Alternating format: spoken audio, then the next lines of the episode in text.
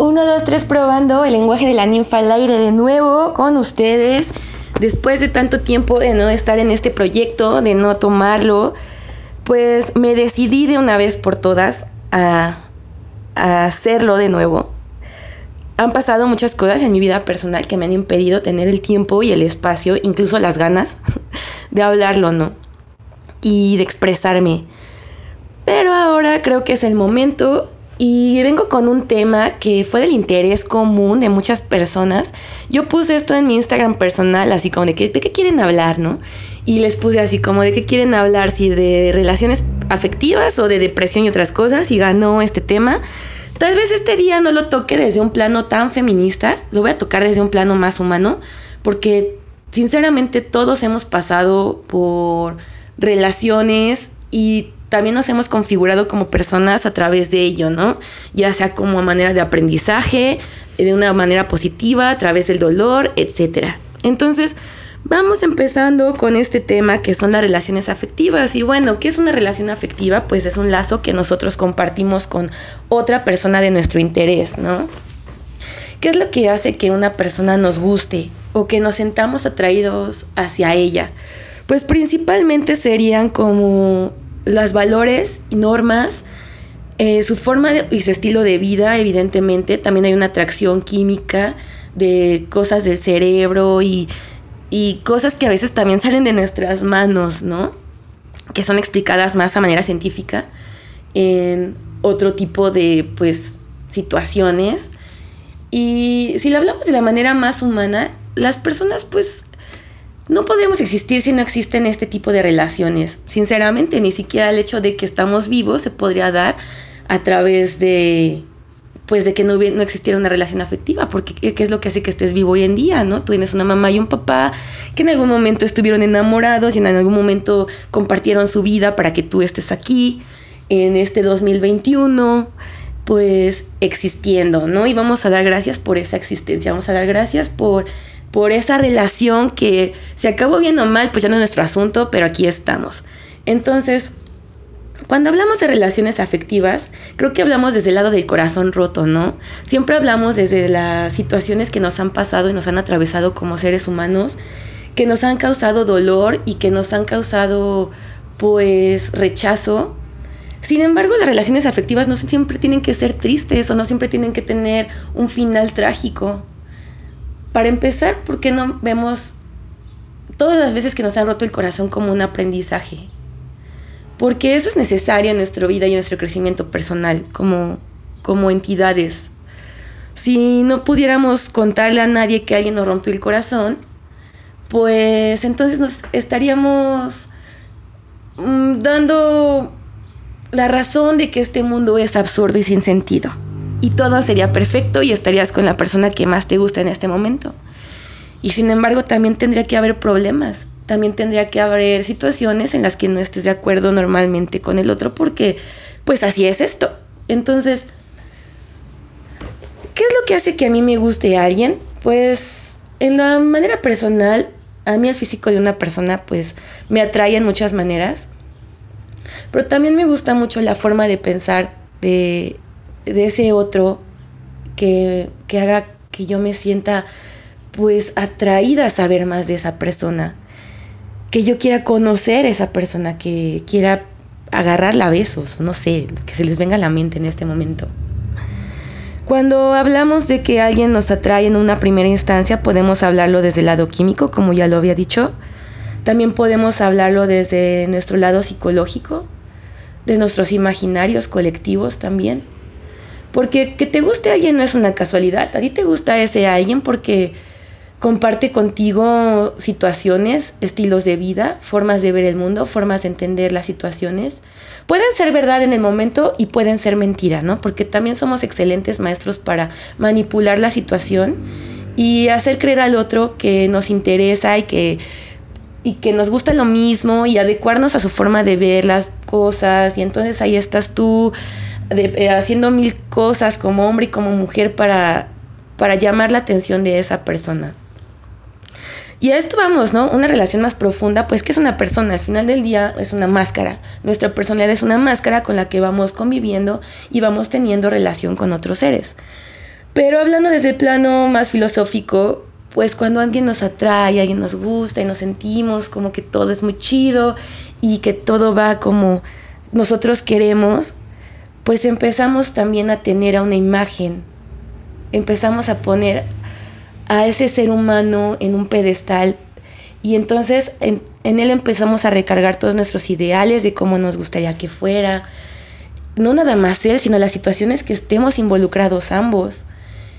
Y aquí es donde viene el primer problema, ¿no?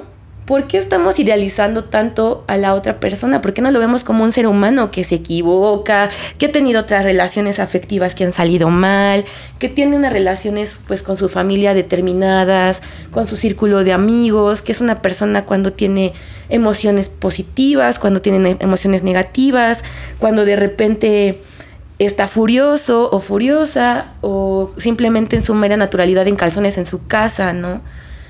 ¿Por qué empezamos a idealizar de esa manera? Pues porque eso es lo que más nos motiva a seguir adelante a través de nuestros propios deseos y nuestras propias expectativas. Eso es algo muy egoísta, porque entonces estamos dejando de lado lo que es la otra, el otro. Estamos siendo haciendo un espejo de lo que queremos y las esperanzas que tenemos para que nos quieran y, y nos vean en este mundo tan insignificante. Y así pasa, ¿no?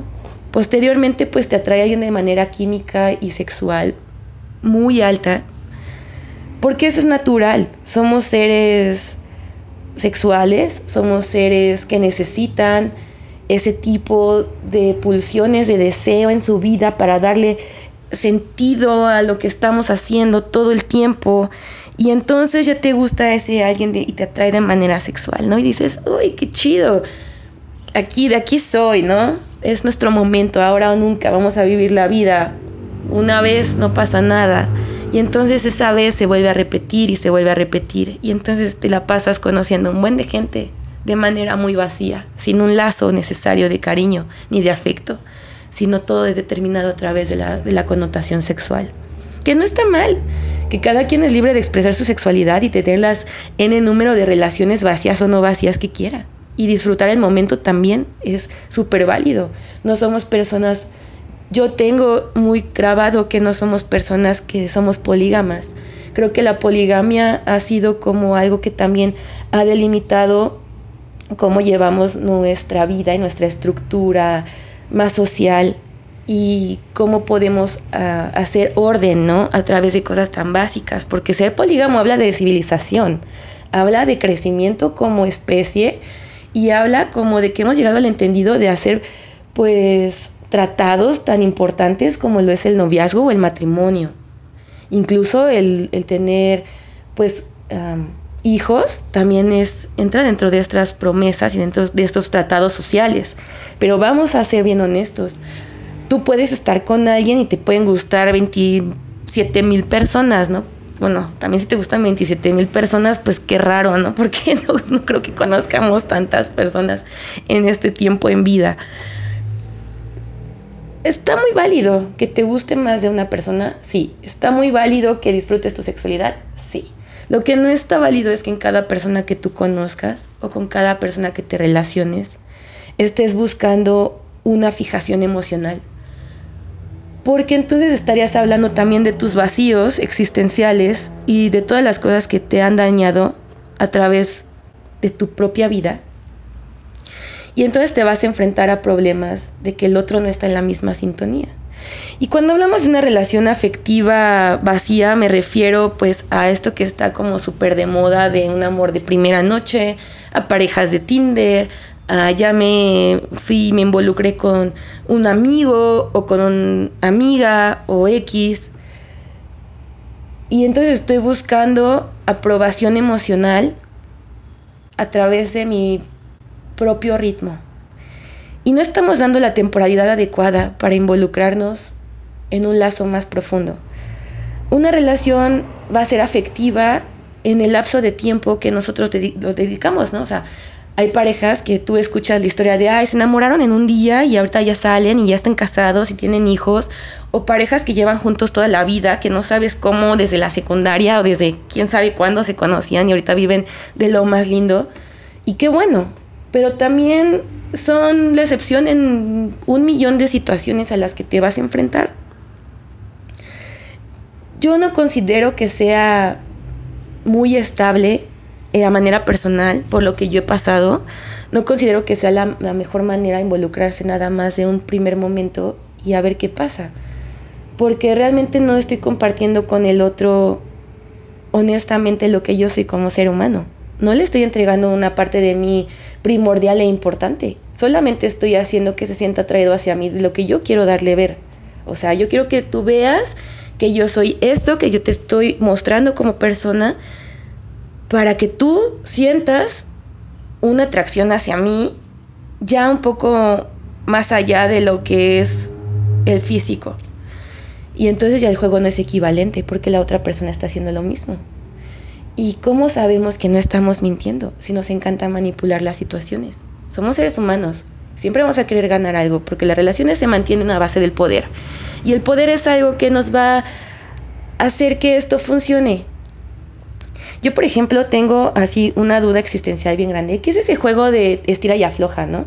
Una vez me leí el libro de por qué los hombres aman a las cabronas y dice, no, pues es que a los hombres les gusta mucho que las mujeres eh, no sean tan entregadas en un primer momento, ¿no? Y ahí estás como, este, haciendo todo para que el güey no vea que tú estás interesada en él, pero al mismo tiempo te estás muriendo por dentro por salir con él, ir a tomar un café, una chela, pasarla súper, hablar de cosas, este, simplemente sentirte pues en un momento agradable. Y entonces se convierte en un juego también bien de competencia para los hombres, ¿no? Porque también cambia mucho esa connotación hombres y mujeres. Yo me imagino que en algún momento los hombres compiten también por todo ese por toda esa atención y la hacen desde el momento en el que te, pues, te muestran un buen trabajo, una buena estabilidad económica, este, que te demuestran que pueden pagar todo y esas cosas. Y realmente eso, eso es algo sincero, pues no creo. Entonces yo no entiendo mucho ese juego de la estira y afloja, siempre he sido súper mala, o sea, yo soy así como de no le hables y voy y le mando un mensaje así de, oye, ¿qué estás haciendo? ¿Cómo estás? Y también mm, he pecado también de ser muy transparente desde un primer momento con las personas con las que me he relacionado. Y creo que también tienes que darte un poco de espacio para respirar y decir, bueno, no, estoy, estoy sacando todo en un momento. Como habrá personas que les cueste trabajo inclusive expresar, ¿no? Si están bien o están mal o cómo se sientan. Ahora, ¿por qué llegar a ese punto en el que sea una guerra constante de atención de uno con el otro. Realmente no lo entiendo. Si alguien lo sabe, pues le invito con toda confianza que me lo explique cómo funciona. Porque para mí los hombres han sido como... han sido mi talón de Aquiles toda la vida, ¿sabes? Desde que era muy pequeña, me acuerdo que todas mis relaciones afectivas han sido caca, así caca han sido como yo era la típica niña que mandaba de, ay, me gustas mucho, sí o no, y ya no era de, no, pues ya lloraba y era como, ¿por qué no le gusto? ¿Qué tengo de malo? Porque... Y luego me fui dando cuenta que yo también funcionaba de una manera muy diferente a todas las otras niñas, ¿no? Las niñas eran como de, no, no me hables, no quiero hablar contigo. Y entonces los hombres iban así como, güey, es que esta morra me vuela la cabeza porque pues no quiere a nadie, nadie le gusta. Y ves a todos los hombres compitiendo por la atención de esa morra, ¿no? Y hay gente como yo que estamos así como de chale, güey, he perdido a mis mejores amigos por decirles que me gustan. Y es gracioso porque cuando fui adolescente eso se hizo más intenso. Entonces me acuerdo de mi primera relación que tuve a los 13 años, que ni siquiera fue mi novio, o sea, nunca me dijo sé mi novia, nada más era un güey ahí más grande que yo que me besuqueaba y ya. Y yo no tenía ni una puta idea de lo que era una relación. Y se convirtió como para mí en la base de todo lo que ahora, de todo lo que ahora soy. Porque me acuerdo que me dañó mucho la autoestima que una vez me dijo que nadie me iba a querer porque estaba bien gorda y me trataba mal. Y entonces yo era como de, no, voy a hacer todo para que me quiera. Y me, me acuerdo que en ese tiempo tenías que ser emo, güey. Entonces era como de, ah, soy emo y ahora soy el más emo que nadie, ¿no? Y yo era como de, veme, me gusta la música emo y traigo aquí mis tenisitos y mi flequito y todo y soy cool. Pero pues eso era una mentira, ¿no? O sea, eso era, pues era adolescente y no sabía que así no funcionaban las cosas. Y veía otras chavas que para ellas era tan fácil eh, tener novio y relacionarse con los vatos y besuquearlos. O sea, para mí era como, güey, ¿qué es un caldo? O sea, yo me acuerdo que tenía como 15 años y no sabía lo que era caldear. Y se burlaban de mí. Y mis primeros besos tampoco fueron los mejores del mundo. O sea, nunca tuve una situación romántica tipo las que yo tenía en mi cabeza de películas de Disney o de, ya sabes, las, las comedias románticas que ves a los 15 años, como si yo tuviera 30 o chicas pesadas. Pues no, no la vida no era así. Pero pues tú estás adolescente y crees que así se tienen que hacer las cosas. Cuando pues entré a la preparatoria y ya tocó como el tiempo, pues ahora sí de demostrar lo que has aprendido en toda tu vida puberta. Pues también me fue mal. No me fue bien como en una ocasión, que tuve un novio que, con el que duré como un año, por decir mucho, eh. y fue lindo. O sea, fue una situación en la que también me costó mucho trabajo, porque yo me acuerdo que me gustaba tanto y entonces el güey era así como de, ah, pues ahí estás, ¿no? O sea, sí me gustas. Y mis amigas era como de, no, güey, tienes que ignorarlo y, y no le hagas caso y ya sabes. Pero yo no podía, o sea, no me entendía cómo tenía que funcionar esa... Eso, cómo funcionaba ese estira y afloja que no entiendo hasta la fecha. Soy muy ignorante en ese tipo de, de, de temas. Y me daba risa, ¿no? Porque yo me acuerdo que pasaba y lo saludaba y mis amigas de, no, güey, no seas pendeja, no lo saludes, deja que él te salude o que se vea el interés. Y entonces te vas formando también una idea de el interés del otro sobre ti. Pero nadie te dice que también el otro quiere sentirse, pues, querido y que también le gusta sentirse admirado. Y eso es bonito, porque ya al final del día, pues después de todas las pendejadas que cometí, pues terminamos siendo novios un buen rato, pero nadie te enseña que después de que ya tienes tu primer novio, hay también muchas cosas que tienes que ir aprendiendo, como el hecho de que la personalidad de la otra persona no es el ideal que tú tenías en tu cabeza, que van a pasar un buen de problemas y de situaciones que a lo mejor no sean las más agradables. Y entonces eso es lo que pasó. Imploté. Así, literalmente imploté porque no supe mantener mi relación. Pues porque tampoco nunca nadie me habló de eso, ¿saben? O sea, yo no vengo de la mejor historia de amor del mundo. Entonces, pues también hay situaciones que yo no, no tenía como muy grabadas en mi cabeza. Para mí, el amor era en las películas y el amor era tener 15 años y escuchar música emo y no saber ni qué dicen las perras canciones y estar sufriéndole a la nada porque realmente pues eres adolescente y sufres por nada. sufres porque pues estás joven y no entiendes el mundo y crees que lo sabes. Ahora que ya pasé por los veintitantos, pues también tuve como mi etapa de female feptal, ya sabes, de no me gusta nadie y tal vez nada más me voy a enrolar con unos vatos un tiempo, pero pues no voy a involucrar mis sentimientos y eso nunca pasaba, siempre terminaba turbo enamorada, ¿no? Y tal vez no enamorada, como decimos acá en México, terminaba enculadísima de los vatos. Aún así fueran unos patanes, unos perdedores, porque yo los idealizaba de maneras muy grandes. Y entonces en las relaciones más estables que pude tener, pues me di cuenta también que me aburría, porque decía, güey, o sea, sí me gustan un buen, y este era el final, ¿no? El final era que me dijeran, quiero ser mi novia y ya. Pero yo no sabía qué había después. Todo lo que engloba tener una pareja. Y creo que también muchos somos ignorantes a eso. Porque si no, todo el mundo tendría ahorita al amor de su vida junto a, junto a, pues, junto a estas personas, ¿no? Realmente somos muy incapaces también de demostrar nuestra fidelidad y nuestro afecto de las maneras que nosotros quisiéramos. Es complicadísimo.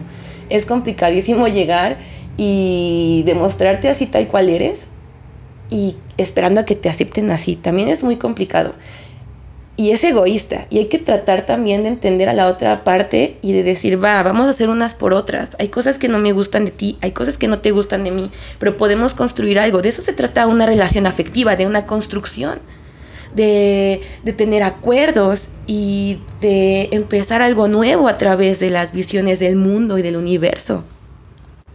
Y eso es muy romántico y es muy chido. pero a veces no se puede llegar a eso.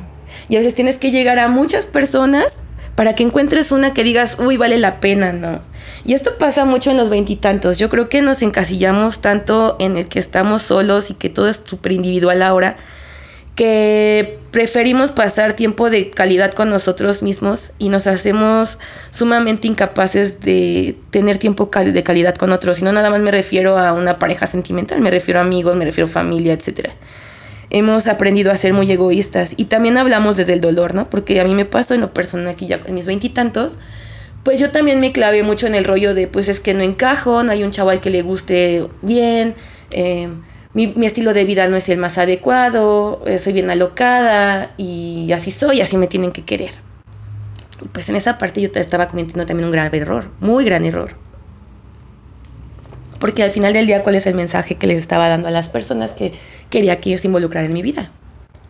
No digo que todas las personas con las que he salido sean malas, realmente he tenido muy buenas experiencias, he tenido muy buenos amigos de ahí. En otras situaciones, a lo mejor hubo personas que quisieron involucrarse conmigo de una manera más, pues, de una manera más íntima y más comprometida y pues yo tampoco lo hice, también fue como una parte irresponsable de mí y egoísta que también he dañado a otras personas por el simple hecho de que me ha valido gorro yo misma y de lo que espero. Pero en la actualidad, a la hora de hablar de una relación afectiva, sí tengo muy marcado lo que quiero y lo que no quiero, porque ya hablo a través de mi experiencia, ya hablo a través de mi dolor, ya hablo a través de mi felicidad, ya hablo a través de cosas más reales. Y en la actualidad, involucrarte con alguien, pues tiene que ser desde la forma más honesta posible, porque si no, no estás llegando a ningún lado. Yo cometo el error de siempre decirles a las personas que se involucran conmigo, ¿no? Como de, oye, güey, pues sé honesto, ¿no? Si tienes alguien más, pues la verdad hasta aquí llegamos porque no me gusta ser como la tercera en discordia. Yo tengo un, yo tengo un lema, no casado, sino con novia, porque esos son problemas muy cabrones y un karma bien extremo.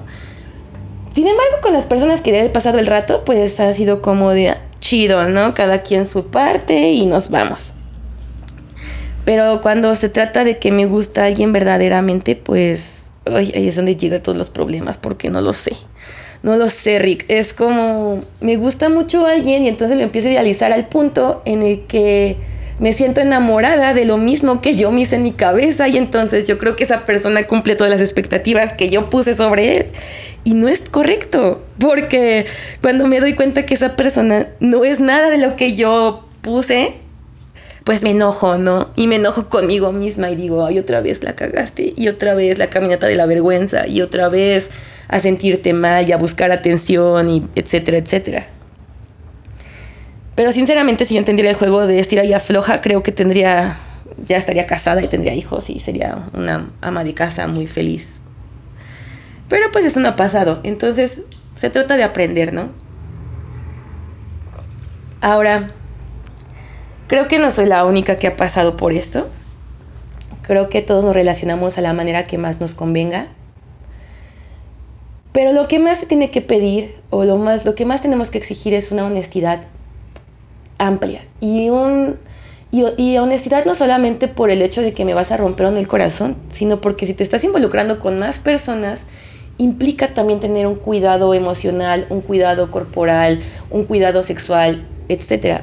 Si no vamos a jugar a ser monógamos y vamos a abrirnos al plano existencial de los de las maravillas que te otorga el placer humano, pues mínimo hay que tener una responsabilidad de nuestro cuerpo y de nuestras emociones.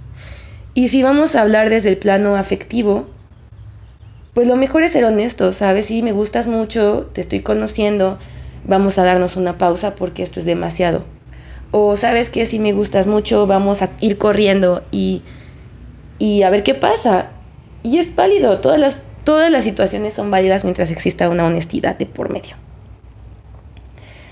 Ahora, si todas las veces que te estás involucrando con alguien lo haces desde el dolor y del corazón roto, pues el único que se está dañando a sí mismo eres tú, porque la otra persona no tiene ni perra idea de que tú estás pasando por una situación pues traumática, ¿no? Y que te rompan el corazón si es una situación traumática. Yo me acuerdo todas las veces que me han roto el corazón Y yo creo que la primera fue la que más me dolió. Las demás ya fue como de, ya te caes de nuevo y dices, otra vez, otra vez, otra vez, la misma mierda. Y te levantas, ¿no? Y te recuperas y vuelves a agarrar el impulso que necesitas para salir adelante. Y eso te puede costar años, te puede costar terapia, te puede costar tu paz mental. Y también por eso nos hemos hecho perezosos, porque queremos todo en el momento. Queremos, creemos que el amor y las relaciones afectivas son como el fast food, ¿no? Como ir a McDonald's y pedir una hamburguesa y tú la decides con qué ingredientes. Así estamos teniendo las relaciones actualmente. Tú estás diciendo a qué persona quieres, con qué estilo de vida, con qué ropa, con qué modales, con qué, etc. Y eso también habla de un vacío existencial como sociedad muy grave. Porque entonces las redes sociales están cumpliendo bien su, su propósito, que es evadir la realidad. Y entonces ya no te puedes enfrentar al amor desde la manera más real, lo estás haciendo desde una manera virtual, desde la manera en la que tú lo quieres entender. Y si vamos un poco más allá, y si empezamos a ser más honestos con lo que queremos nosotros mismos y hacernos en nuestra cabeza también esa idea de que tal vez la otra persona no cumpla tus expectativas todo el tiempo y tengas que trabajar para que se quede contigo. Y no me digo en el trabajar que se quede contigo de la manera arrastrada, ¿no? De no me dejes de las novelas, de voy a cambiar mi forma de ser por ti. Digo, habrá situaciones en las que las personas tengan de verdad problemas y pues bueno, ahí sí te digo que mejor te vayas porque ¿para qué te vas a quedar con alguien que apenas sabe lo que quiere y a dónde va y quién es? Y si vas a estar jugando en ese juego, pues entonces ayuda, no, no lo hagas más difícil porque todos tenemos situaciones de, como ya lo dije, de trauma, eh, trastornos de los que sean, de cualquier índole, dolores, sufrimientos, alegrías. Y al momento de que tú digas, bueno, ¿qué me gusta de una persona? ¿Por qué me estoy enrolando con esta persona? ¿A dónde estoy llegando? ¿Qué quiero? Tal vez seas tan honesto contigo mismo que ya puedas ser honesto con el helado. Y le, ese amor y esas ganas de estar con alguien pues las hagas desde el lado humano. Y sí, no te digo que va a salir bien la primera vez. Tal vez te manden al cuerno. Tal vez ya fuiste muy bueno y te mandaron al cuerno. O tal vez fuiste un hijo de puta y se quedaron contigo. Tú no lo sabes. Eso es algo que solamente el tiempo va, a decidir. Y las ganas que tengas de estar con esa persona. Y yo lo más honesto que puedo decirles es que Siempre me he ido de la caca en las relaciones. Siempre. Pero pues también es por esa parte que tengo de que pongo muchas expectativas en cualquier persona. Y me entrego muy rápido. Y me hago muy transparente. Ahora he intentado hacerlo de otra manera y de todas maneras me va mal a veces. Pero lo estoy intentando porque sé que no quiero que alguien se vuelva a burlar de mí o me vuelva a hacer sentir mal o me vuelva a maltratar. Y no quiero dar eso. Yo tampoco quiero hablar desde mi sufrimiento y mis cosas y, así, y, no. Entonces como para ya casi cerrar este tema, vamos a tener relaciones humanas fuera del género. Vamos a enamorarnos de nosotros mismos, del universo y de la vida. Abracémonos a nosotros mismos primero. Y luego ya vas a poder compartir eso con otra persona. Si hay algo que te duele y algo que te lastima todavía en este momento que estás saliendo con alguien es válido. Tal vez no lo quieras expresar y tal vez otra persona lo entienda pero no lo comprenda, porque también tiene su lado. debes de, de conocerte primero a ti mismo, saber qué es lo que vas a permitir y qué no vas a permitir.